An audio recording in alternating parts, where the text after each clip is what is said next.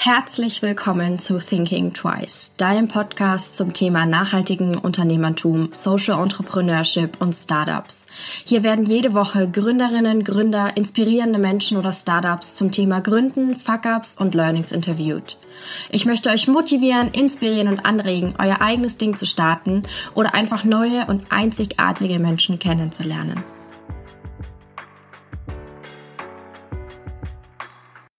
Das aus Berlin stammende Unternehmen produziert saisonunabhängige, nachhaltige Sportmode aus recycelten Fasern.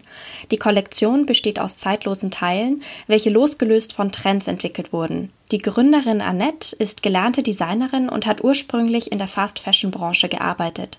Mit Besonnen möchte sie nun ein Zeichen setzen und sich unter anderem für faire Bezahlung und Transparenz entlang der Wertschöpfungskette einsetzen. Herzlich willkommen zu meinem Podcast. Ähm, heute habe ich die Annette hier. Halli, hallo. Hallo. Möchtest du dich gleich mal vorstellen? Wer bist du denn? Also, ich bin Annette, Annette Borg, die Gründerin von Besonnen.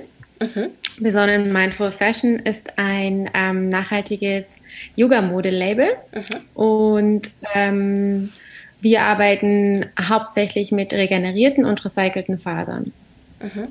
Jetzt hast du schon ein bisschen was dazu erzählt. Was, was steckt jetzt hinter Besonnen? Auch was ist der Name und was sind die Werte dahinter, auf denen du das gegründet hast?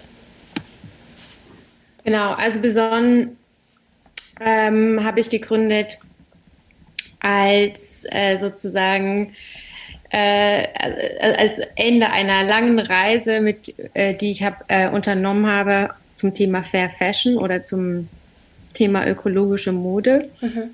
Und das geht ja ähm, für jeden, glaube ich, ähm, oder jeder legt Nachhaltigkeit äh, in einer anderen Art und Weise für sich aus.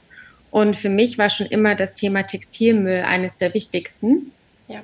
äh, weil ich halt, halt auch oft gesehen habe, in den äh, auf Arbeit, also die, die Designerstellen, die ich hatte oder äh, bei den Firmenunternehmen, bei denen ich gearbeitet habe, habe ich halt auch immer diese Unmengen an Textilmüll gesehen und ähm, was halt auch alles angefallen ist schon überhaupt im ähm, Free-Consumer-Bereich, also bevor das Kleidungsstück überhaupt auf die mhm. Stange in, in, den Laden kommt. Und ähm, daraufhin haben wir oder habe ich beschlossen, dass ich das halt gern angehen möchte. Und ähm, mein Ziel ist halt, dass das Label letztendlich zirkulär wird. Das bedeutet, dass halt alle Sachen, die wir ähm, designen und produzieren, wieder in den Kreislauf zurückgeführt werden können. Dass also die Fasern entweder ähm, biologisch abbaubar sind mhm. und ähm, so wieder zurückgeführt werden können oder ähm, recycelt werden können mit Recyclingpartnern äh, zu neuen Fasern, die halt dann wiederverwendet werden können. Mhm. Das ist der Anspruch. Ähm, natürlich ist das ein langer Weg, weil äh, gerade bei dem Thema Recycling und Faserrecycling, das ist, äh, steckt wirklich noch in den Kinderschuhen. Da fangen jetzt gerade auch große Firmen an, ganz viel äh, Budget in die Entwicklung zu stecken, mhm. ähm, dass man das halt wirklich äh, effektiv und nachhaltig umsetzen kann. Mhm. Und das ist natürlich, wenn man so ein kleines Label hat wie wir, also besonders ähm, haben wir vor zwei Jahren gegründet. Das ist wirklich noch relativ jung. Letztes Jahr waren wir am Start, äh, Anfang April zum ersten Mal. Und ähm, da ist es natürlich erstmal schwierig, da mitzuhalten und überhaupt, ähm, sage ich mal, ein Ohr zu bekommen von den großen mhm. Partnern, ja. äh, die dann überhaupt, also Interesse überhaupt Interesse zeigen würden, mit einem zusammenzuarbeiten. Ja. Ähm, aber dadurch, dass wir halt auch in einem starken Net Netzwerk stecken, mhm. äh, ist es äh, super gut, dass wir uns halt auch in der Hinsicht ähm, unterstützen können. Ja. Mm, wie bist du dazu gekommen? Dann war das, wenn du sagst, du hast davor schon andere Designer-Jobs. Wie hat sich das so entwickelt, so dein, deine Laufbahn dahin? Wolltest du schon immer was gründen oder hast du das wirklich so aus der, sag ich jetzt mal, Not heraus, dass du sagst, du musst etwas tun gegen ähm, so den Textilmüll entwickelt?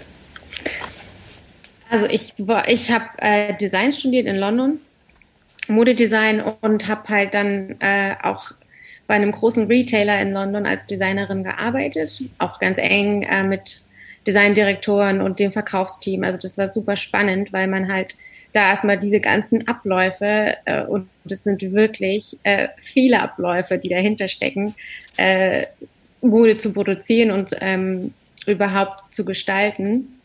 Äh, und trotzdem hat man halt dann auch gleich mitbekommen, wie halt mit Produzenten umgegangen wird. Das war ein Fast Fashion Label, also das war wirklich äh, ein Label, wo oder Unternehmen, wo halt die Produktion alle paar no Monate neu erstellt worden sind. Mhm.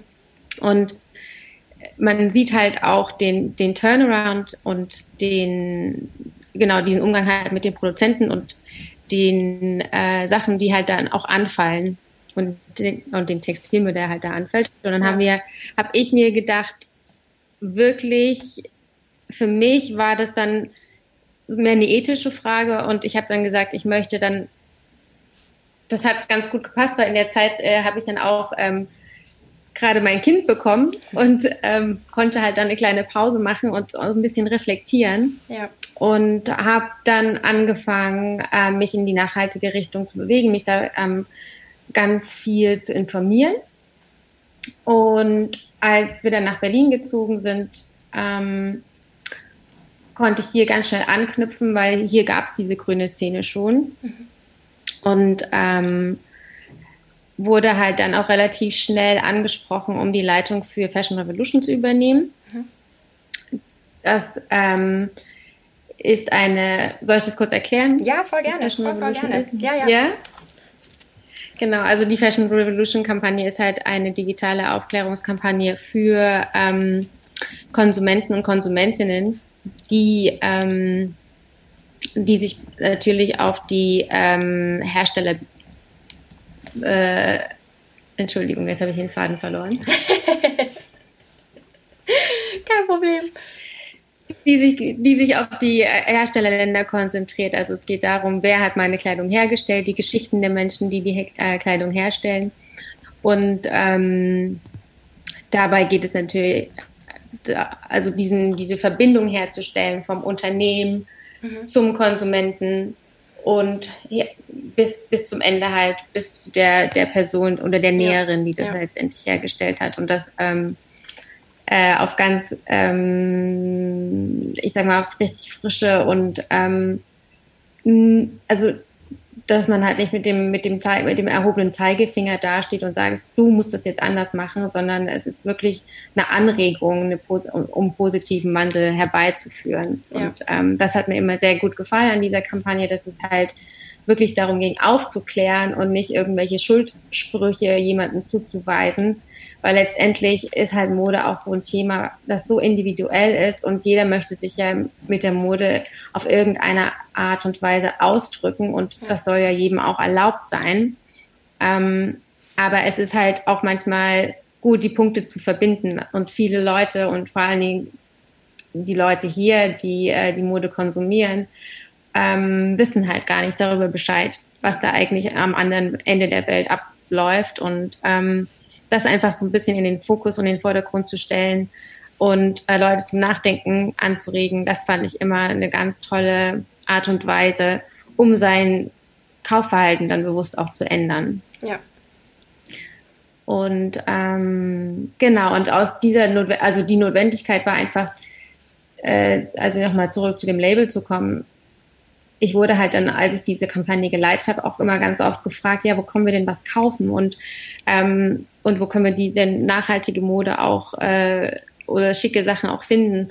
Und es gab natürlich, oder in der Zeit, da hat sich auch gerade ganz viel ähm, in der nachhaltigen Szene entwickelt. Mhm. Also es gibt jetzt auch so ganz, ganz tolle Labels, ähm, ja. die richtig schicke Sachen machen. Aber das hat sich so erst in den letzten drei, vier Jahren etabliert. Deswegen ähm, war das für mich auch so ein Grund zu sagen, okay, äh, ich möchte halt und ich selbst habe halt auch sehr viel Sport gemacht und gerade in dem Bereich gab es halt nicht, nicht viel ja. äh, nachhaltige, nachhaltige äh, Produkte. Und deswegen habe ich gedacht, das wäre eine schöne Art und Weise, das zu verbinden. Also einfach ähm, diese Notwendigkeit, sich selbst oder für sich selbst zu sorgen, indem man halt Sport macht und auf seinen Körper achtet. Ja. Und aber auch für ne, nach außen hin für die, also die Umwelt und die ökologischen und sozialen Aspekte mit einzubeziehen und zu sagen, ich möchte was gründen, was nachhaltig ist, was rundum herum ähm, für alle einen Nutzen trägt. Ja. Ja, voll. Mm, wenn du gesagt hast, dass du schon bei deinem Fast Fashion Shop, so sage ich das jetzt mal, gesehen hast, wie mit den Produzenten auch umgegangen wird. Ähm, was für Kriterien oder wie hast du dich dann für die Produzenten bei deinem Label so entschieden?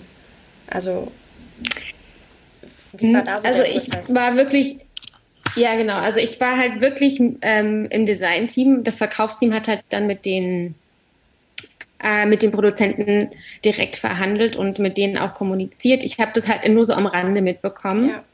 Ähm, wie gesagt, mein Thema war mehr so der Textilmüll und die Art und Weise, ähm, auch so die Stoffe, die halt ähm, benutzt wurden, weil halt auch ganz viel Polyester zum Einsatz kam. Und ähm, ich habe natürlich auf alle Fälle durch die äh, durch Fashion Revolution haben wir ja auch vor Ort, ähm, wir waren in Indien und haben uns ähm, ähm, Herstellerfabriken angeschaut. Also man weiß auf alle Fälle, wie das denn da aussieht und wie es aussehen kann. Und das, aber es gibt auch sehr, sehr positive Beispiele. Deswegen glaube ich, ähm, also wir haben uns für uns entschieden, für unser Label, dass wir in Europa produzieren.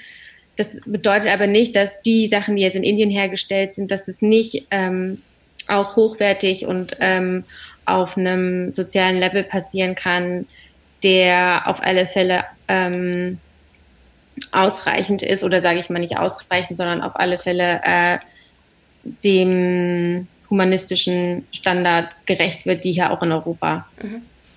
zutreffen. Ja. Genau, aber äh, für uns war auch so eine, die, das ganze Lieferwegthema ähm, ein großer Beweggrund, dass wir gesagt haben, wir wollen gerne in Europa produzieren. Das ist einfach ähm, für ein kleines Label, wo die Produktionswege doch etwas kürzer sind, auf alle Fälle ähm, einfacher zu managen, weil wir könnten, also wir, wir sind und wir fahren halt, also jetzt zurzeit natürlich nicht, aber in der, also wir können halt einfach zu unseren Produzenten hinfahren ja. und mit dem zusammen die Entwicklung vor Ort ähm, betreuen und das ist ein riesiger Bonus, weil ähm, das Hin- und Herschicken von Mustern bis die halt dann wirklich so ähm, gefertigt sind, dass man sagt, wir können sie freigeben zur Produktion. Das nimmt so viel Zeit in Anspruch. Mhm.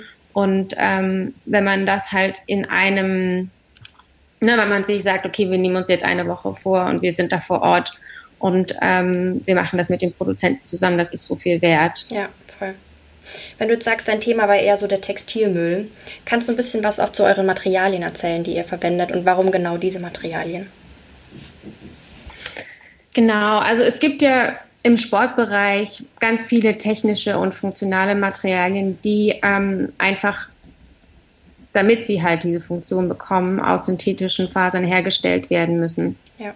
Es gibt natürlich jetzt auch schon ähm, Leggings oder äh, Sportsachen, die aus regenerierten Fasern oder auch aus Baumwolle hergestellt werden. Und die haben wir auch getestet. Also wir hatten auch Bio-Baumwolle im Test, bevor wir unsere ersten Leggings produziert haben. Mhm. Das ist aber trotzdem in unserer, also in unserer Erfahrung war das dann wirklich so, dass die halt nach einem, wir haben die dann so lange Test getragen und gewaschen und nach einem Jahr konnte man die halt dann wirklich ähm, wegtun. Und mhm. unser Ziel ist einfach auch, also primär die Langlebigkeit. Ja. Und deswegen wollen wir halt auch mit Fasern arbeiten, die, äh, die diese Bedingungen erfüllen. Und die synthetischen Fasern haben einfach mal das längste, am, am längsten Durchhaltevermögen, wenn man sie richtig behandelt und wenn man sie richtig pflegt. Und ähm, dann mussten wir halt, also dann war der Kompromiss halt ähm, zu sagen, wir wollen aber natürlich kein neues Polyester verwenden, weil dafür natürlich ähm, endliche Rohstoffe eingesetzt werden, wie zum Beispiel Erdöl. Und ähm, dann war es halt ganz wichtig, ein Material zu finden, wo die Fasern halt recycelt sind, mhm. also aus recycelten Fasern bestehen. Also die Fasern, die wir einsetzen für unsere Activewear, sind ähm, die, die Faser heißt äh, Econyl, das ist eine Nylonfaser und die ist aus alten Fischernetzen, mhm. die aus dem Ozean abgefischt werden, recycelt und Textilabfällen. Also das ist halt aus verschiedenen Nylonabfällen wird die hergestellt, aber zum Hauptteil halt aus diesen Fischernetzen, die halt äh, von einer NGO, die heißt Healthy Seas, mhm. äh, aus dem Ozean gefischt wird. Mhm. Und dann hat das halt auch noch diesen Aspekt, dass es halt auch die Tiere, die sich daran sonst verfangen, auch noch rettet. Also das ja. ähm, hat, hat halt nicht nur den Effekt, dass es Textilmüll beseitigt, aber gerade halt im Ozean ist es halt so wichtig. Ja, voll. Weil es halt Lebensraum auch schafft für die ganzen Meerestiere. Ja. Mm, aber eure T-Shirts sind aus, nicht aus diesem Nylon, ne? Aus diesem recycelten. Genau. Genau, die Activewear, wie gesagt, ist aus dem recycelten Nylon mhm. und die T-Shirts und die Daywear, also wir haben auch ähm, Röcke und ähm, Tanktops im Angebot, die sind aus einem Material, das heißt Tencel. Mhm. Tencel ist eine Lyocell-Faser, das bedeutet, die kommt aus, also es ist eine zellulose-basierte Faser, die aus Holz gewonnen wird, aus ähm, nachhaltig bewirtschafteten Holzplantagen mhm.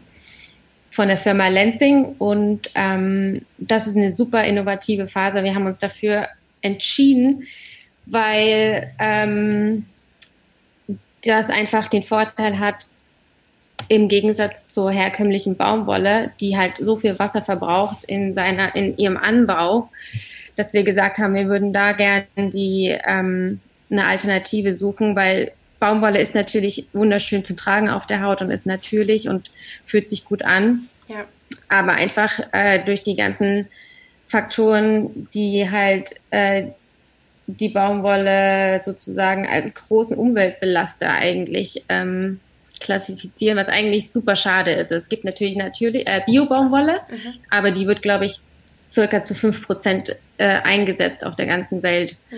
Und deswegen, also wenn man die herkömmliche Baumwolle sich als Vergleich nimmt, kannst du mit Tencel halt fünf bis oder sogar zehn bis zwanzig Mal Wasser einsparen. Oh wow. Mhm. Ähm, äh, bei einer Herstellung von einem T-Shirt. Und das ist, das ist eine ganze Menge Wasser, die ja. man da einsparen kann. Und äh, genau, also die Bäume, die äh, für Tencel verwendet werden, die werden halt nicht, die müssen nicht künstlich bewässert werden. Mhm. Ähm, und äh, der Vorteil ist, dass es halt auch eine Naturfaser ist. Sie wird, die ist also eine regenerierte Faser. Das bedeutet, sie muss halt nochmal in, in eine Fabrik und ähm, mit einem Lösungsmittel behandelt werden, um dann die Faser zu äh, extrahieren. Mhm. Aber trotzdem hast du die natürlichen Eigenschaften dieser Faser mhm. ähm, noch mit dann, die du auf der Haut tragen kannst. Also die ist halt auch antibakteriell und ähm, es ist halt das Schöne daran ist, dass es im Winter warm hält und im Sommer kühl. Also die hat so einen thermoregulierenden mhm. Charakter, mhm. was halt ähm, einfach diese, also die Zellulose mit sich bringt. Das hat die Baumwolle ja auch. Mhm. Mm, und ihr habt ja, und man kann sehr theoretisch, es ist ja auch wieder abbaubar. Also man kann es wieder gut recyceln, im Gegensatz jetzt zu anderen Stoffen. Das heißt, da kommt ihr genau. diesem Kreislauf-Gedanken. Äh, versucht ihr da so ein bisschen. Ja, das ist richtig. Also wir haben halt das Tencel, das wir einsetzen, setzen wir zu 100 Prozent ein. Das bedeutet, da ist halt eigentlich keine andere Mischfaser mit drin. Ja. Weil das Problem bei dem Recyclingverfahren heutzutage, wie gesagt, die sind halt auch nicht so weit entwickelt und die können halt diese Mischfasern ganz schlecht trennen. Ja. Das bedeutet, wenn man jetzt äh, einen höheren Anteil, also über 20 Prozent an anderen Fasern dabei hat, also das kann man jetzt nicht so auf alle Fasern ja. ähm, übernehmen. Aber jetzt mal so grundsätzlich ist es halt schwierig, die dann zu trennen. Und alle, also die, ähm, alle unsere Produkte, die wir in den Tänzel gelegt haben, die sind alle zu 100 Prozent aus Tänzel. Das mhm. bedeutet, die können halt wieder biologisch abgebaut werden. Mhm. Ähm, um jetzt noch mal ein bisschen zurückzukommen zur Unternehmensgründung. ähm, wie hat so dein Umfeld darauf reagiert, dass du jetzt was Eigenes startest?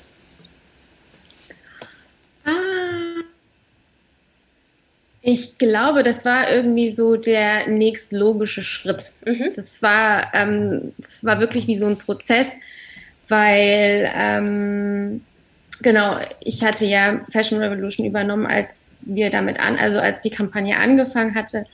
Und in den zwei Jahren, äh, in, der, in denen ich die geleitet hatte, sind die auch super gut gewachsen und haben an sehr viel äh, sage ich mal, Followerschaft gewonnen. Ja. Und dann war das ähm, auf alle Fälle dann eine, der richtige Zeitpunkt zu sagen, jetzt sind wir, jetzt haben wir so die Aufmerksamkeit, die wir eigentlich wollen und mhm. natürlich führen wir das auch fort, weil wir haben dann mit verschiedenen anderen ähm, Textilern aus unserem grünen Netzwerk einen Verein gegründet, der halt diese Kampagne betreut. Mhm. Und in diesem Verein bin ich auch noch Mitglied und ich habe aber gesagt, ich möchte halt gern für mich äh, jetzt das Wissen, was ich halt auch durch Fashion Revolution sozusagen gesammelt habe, umsetzen in ein Produkt. Ja. Weil das war mir wichtig, einfach ähm, wirklich dann das auch in die Praxis umzusetzen, mhm. wo ich in der Theorie schon so lange darüber nachgedacht habe mhm. und äh, Lösungen versucht habe zu finden. Ja. Und ähm, das war auf alle Fälle eine Challenge. Also wenn du das, wenn man das alleine versucht, also ich war halt wirklich am Anfang alleine. Ich hatte zwar so ähm, viele äh, Freunde, die äh, mit denen ich brainstormen konnte, aber mhm. letztendlich habe ich es ja dann doch alleine gegründet. Und ähm, das ist immer am Anfang ganz viel Trial and Error und vor allen Dingen, weil äh, wenn man sich halt mit nachhaltigen Stoffen ähm, sage ich, oder überhaupt in der, äh, äh, im, in der Modeindustrie, wenn du Stoffe bestellen möchtest oder ganz am Anfang stehst, ist es halt schwierig, überhaupt jemanden zu finden, der mit dir, der mit dir arbeiten möchte, mhm. weil du halt noch keine großen Volumen schreiben kannst. Ja. Und fast jeder Stoffehersteller wird dir sagen, ja, du musst aber jetzt hier mindestens 350 Meter bestellen. oder 500 oder 1000, wenn es ganz schlimm kommt.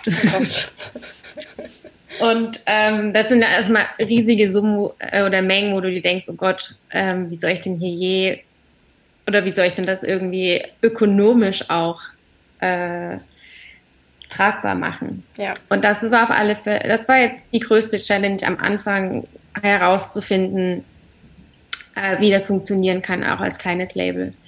Aber dadurch, dass wir, wie gesagt, sehr, sehr gute Kontakte hatten und auch ähm, ich finde es halt immer eine gute Idee, wenn man sich ans Telefon hängt und mit den Leuten persönlich spricht. Und, und dann kann man halt auch ganz viel erreichen. Ne? Wenn man ja. jetzt so einen Stoffeproduzenten an der, an der Strippe hat und einfach äh, die Situation schildert, in der man sich gerade befindet, ähm, kann man ganz oft auch, also trifft man ganz oft auch auf Verständnis und mhm. dann geben sie dir halt ähm, den Ratschlag und sagen, hier, dann macht doch, wir, wir können für euch so und so vier Meter bereitstellen und damit könnt ihr erstmal anfangen. Und das, ähm, das Glück hatten wir und das war, haben wir auch genutzt und es war auch der richtige Weg letztendlich. Ja.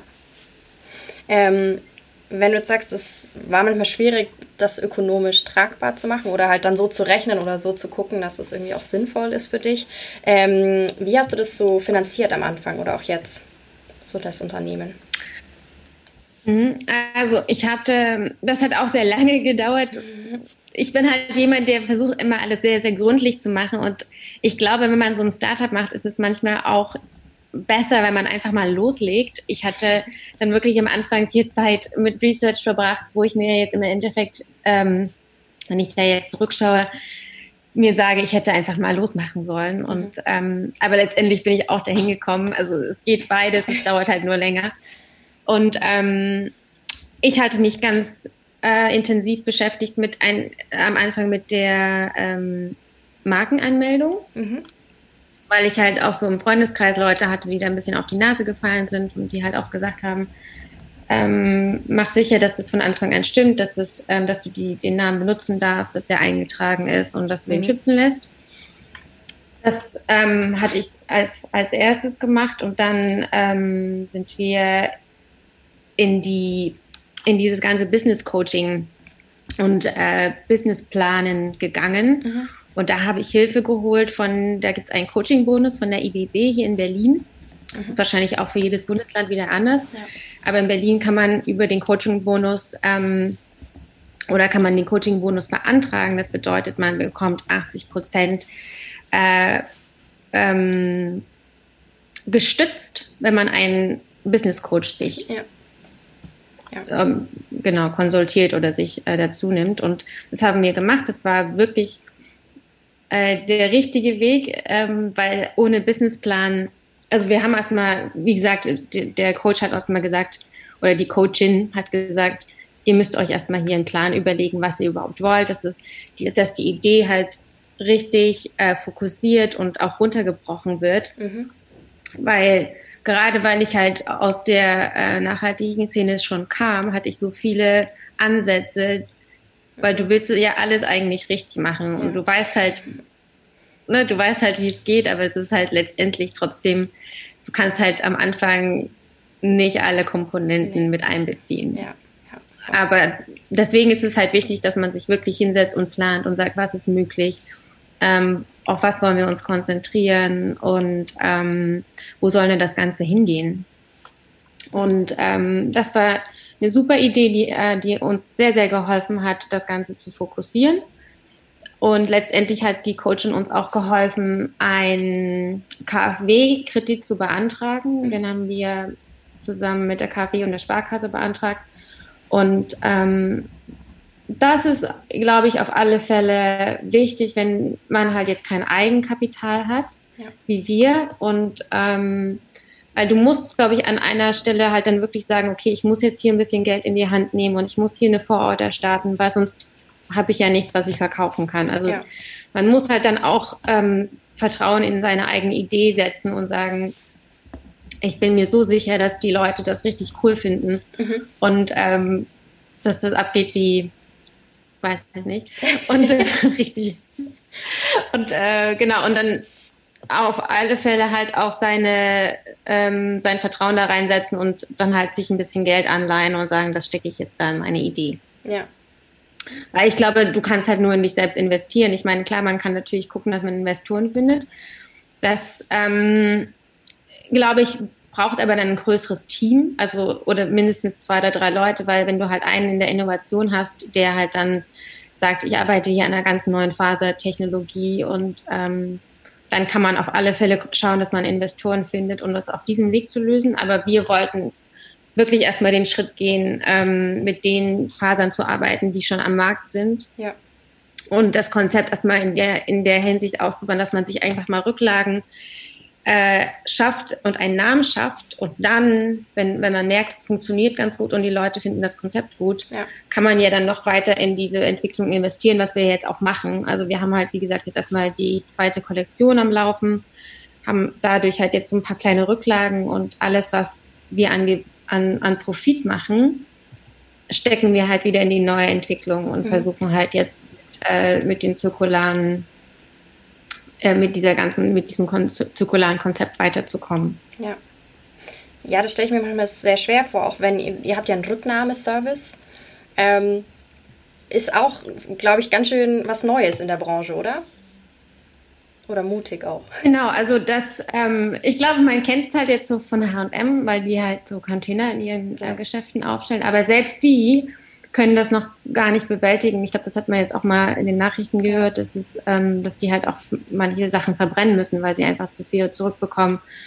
Weil H&M halt, wie gesagt, ganz viele Mischfasern einsetzt. Da hat man halt ganz ja. viel Polycotton und ähm, 50-50 Mischgewebe. Und da gibt's halt noch keine Verfahren. Aber ich, aber auch H&M ist halt auch jemand, der ähm, da Geld in die Invest äh, Innovation steckt und halt versucht, dieses ganze Recycling-Thema voranzutreiben. Und es braucht es auch, weil es braucht halt auch diese großen Unternehmen, die wirklich halt auch das Kapital haben, um das voranzutreiben. Weil, wie gesagt, ne, wenn man als Kleiner daherkommt und sagt, hier, ich habe so, weiß ich nicht, zwei Kilogramm an äh, Textilmüll, die ich gerne recyceln möchte, und die brauchen so tonnenweise die Sachen, dann ist es natürlich schwierig. Ja. Aber ähm, ja, also in, in der Hinsicht ähm, sind wir auf alle, also das war mir immer ein Anliegen, dass wir gesagt haben, wir nehmen die Sachen auf alle Fälle zurück, mhm. weil ich selbst zum Beispiel auch immer das Problem hatte, wo schaffe ich jetzt die Sachen hin? Klar, du kannst die vertauschen, aber dann müssen sie halt noch schön sein. Wenn, aber wenn das jetzt irgendwie, weiß ich nicht, Leggings sind, die du zehn Jahre lang getragen hast, ja. die will ja keiner mehr. Und ähm, Und wir, also ich habe ganz oft, also ich habe wirklich Sachen im Schrank, die ich meistens schon zehn Jahre lang habe, weil ich halt dann ganz akribisch auch gucke, dass ich das wirklich nutze alles. Und mir Sachen kaufe, wo ich weiß, die kann ich ergänzen zu denen, die ich schon habe. Ja. Aber das ist natürlich auch ein Prozess, das war auch nicht von Anfang an so. Und ähm, genau, deswegen finde ich das wichtig, dass man eine Anlaufstelle hat, auch als Konsumentin, zu sagen, ach, da kann ich mit gutem Gewissen die Sachen zurückgeben. Mhm. Auch wenn wir jetzt noch nicht den Partner haben, aber wir werden sie auf alle Fälle sammeln mhm. und es geht halt nicht in den Müll ja. und wir gucken halt, dass wir halt mit der Entwicklung immer weiterkommen, dass es halt letztendlich dann auch ähm, umgesetzt werden kann. Mega cool.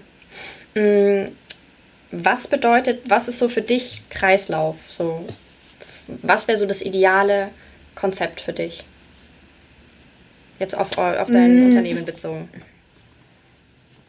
Genau, also der Kreislauf, äh, wenn du den, ähm, sage ich mal, jetzt auf das ganze Faserthema beziehen möchtest, dann hast du ja den biodegradable, also den biologisch abbaubaren Kreislauf oder den, ähm, den recycelbaren Kreislauf.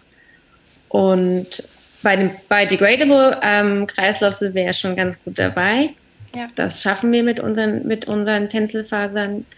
Und auch die Sachen, die jetzt neu in die Kollektion kommen werden, haben wir mit einer ähm, Agentur zusammen entwickelt, die ähm, sich auf Kreislaufmode spezialisiert hat. Das mhm. bedeutet, die sind dann auch kreislauffähig zertifiziert. Mhm. Die sind dann in der neuen Kollektion mit drin, die erst im Juni ähm, rauskommt. Mhm.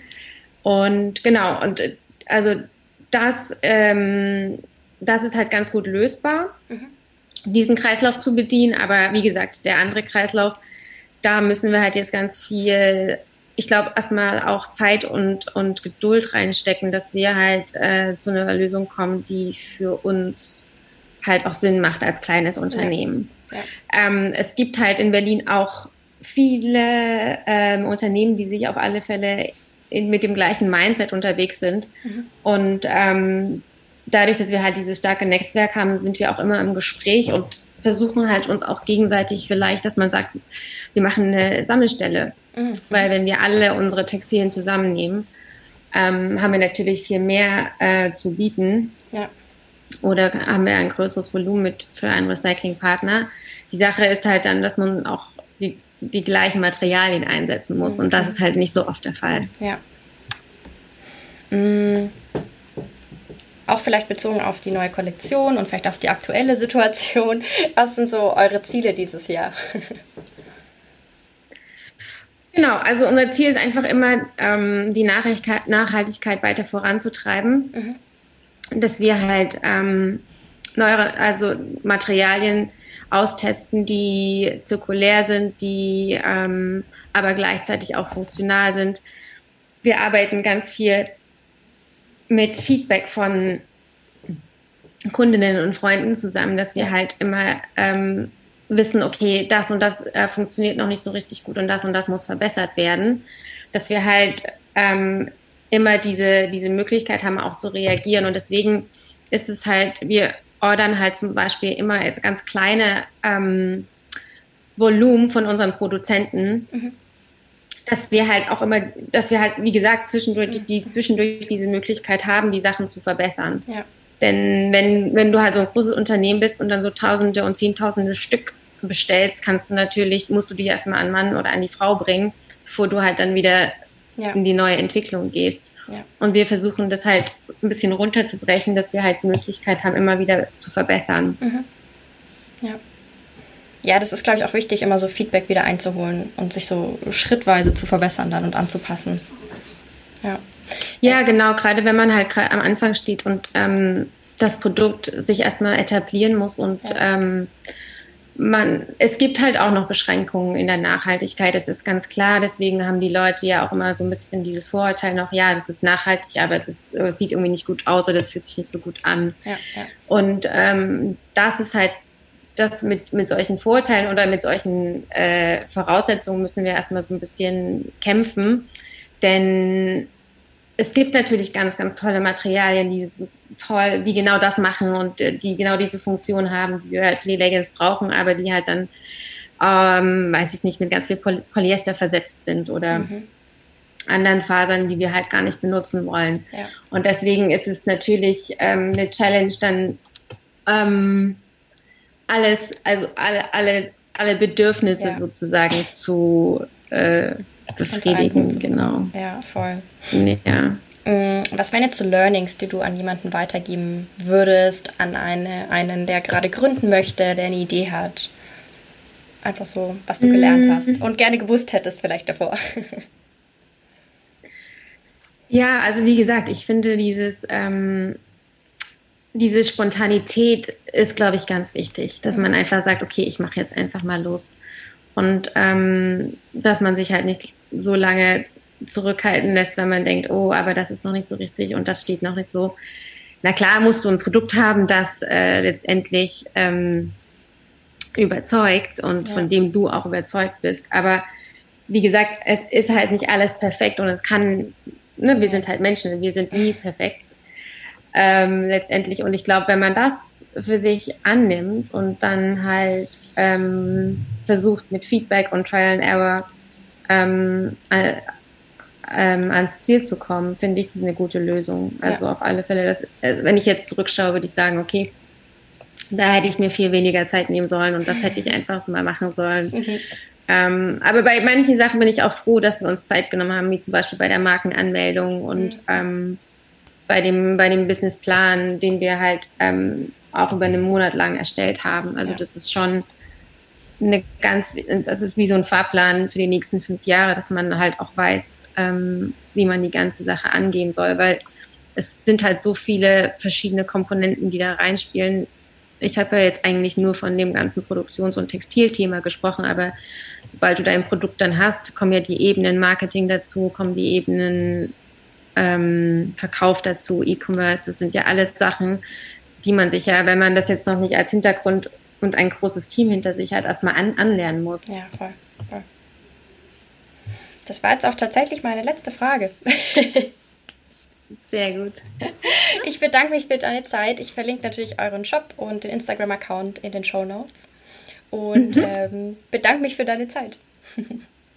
Vielen, vielen Dank. Es hat super Spaß gemacht. Vielen Dank für deine Fragen. Sehr, sehr gerne. Ich hoffe, dir hat diese Folge gefallen. Wenn ja, erzähle es gerne weiter an andere wundervolle Menschen, Freunde, Familie und lass es sie wissen. Du kannst mich auch sehr gerne bewerten und dann freue ich mich aufs nächste Mal.